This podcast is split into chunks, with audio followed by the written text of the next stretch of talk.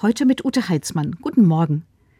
Die Stadt, in der ich wohne, bietet jeden Winter einen Mittagstisch an. Die Grundregel dabei lautet, alle sind zum Essen eingeladen. Wirklich alle. In anderen Städten heißt das Vesperkirche. Eine Aktion, die von den christlichen Gemeinden im Winter über einige Wochen hinweg angeboten wird. Und alle sind willkommen. Hier kann sich der wohnungslose Gast mit anderen an den Tisch setzen. Auch ältere Menschen schauen vorbei, die es gut finden, nicht allein daheim am Küchentisch zu sitzen. Und ein paar Kinder, deren Mutter froh ist, ein bisschen Geld einsparen zu können. Und Leute wie Sie und ich sind da auch willkommen.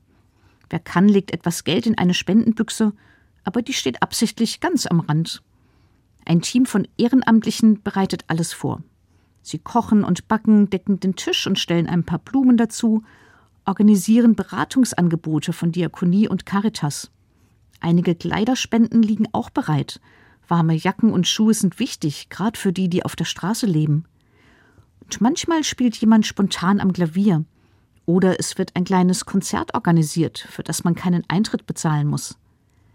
Eine warme Mahlzeit tut gut. Aber manche Gäste sagen, fast noch wichtiger ist es, sich mit anderen zu treffen, einander zu erzählen und zuzuhören, etwas Schönes zu erleben – und dass man höflich behandelt wird, gastfreundlich aufgenommen wird. Hier sind alles geladene Gäste, alle herzlich willkommen. Wir gehören zusammen. Das ist den Ehrenamtlichen wichtig, die sich hier engagieren. Das wollen sie den Gästen vermitteln. Es passt ganz gut, dass es oft die christlichen Gemeinden sind, die sich da engagieren, weil der Glaube sich gerade darin zeigen soll, wie ich mit anderen umgehe, dass ich nicht neben den anderen herlebe, sondern dass wir zusammengehören und dass ich deshalb auch mitbekomme, wo Menschen in Not sind und welche Unterstützung Menschen in meiner Stadt gebrauchen können.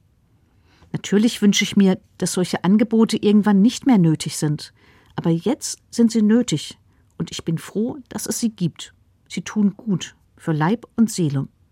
Ute Heitzmann, Weinheim, Evangelische Kirche.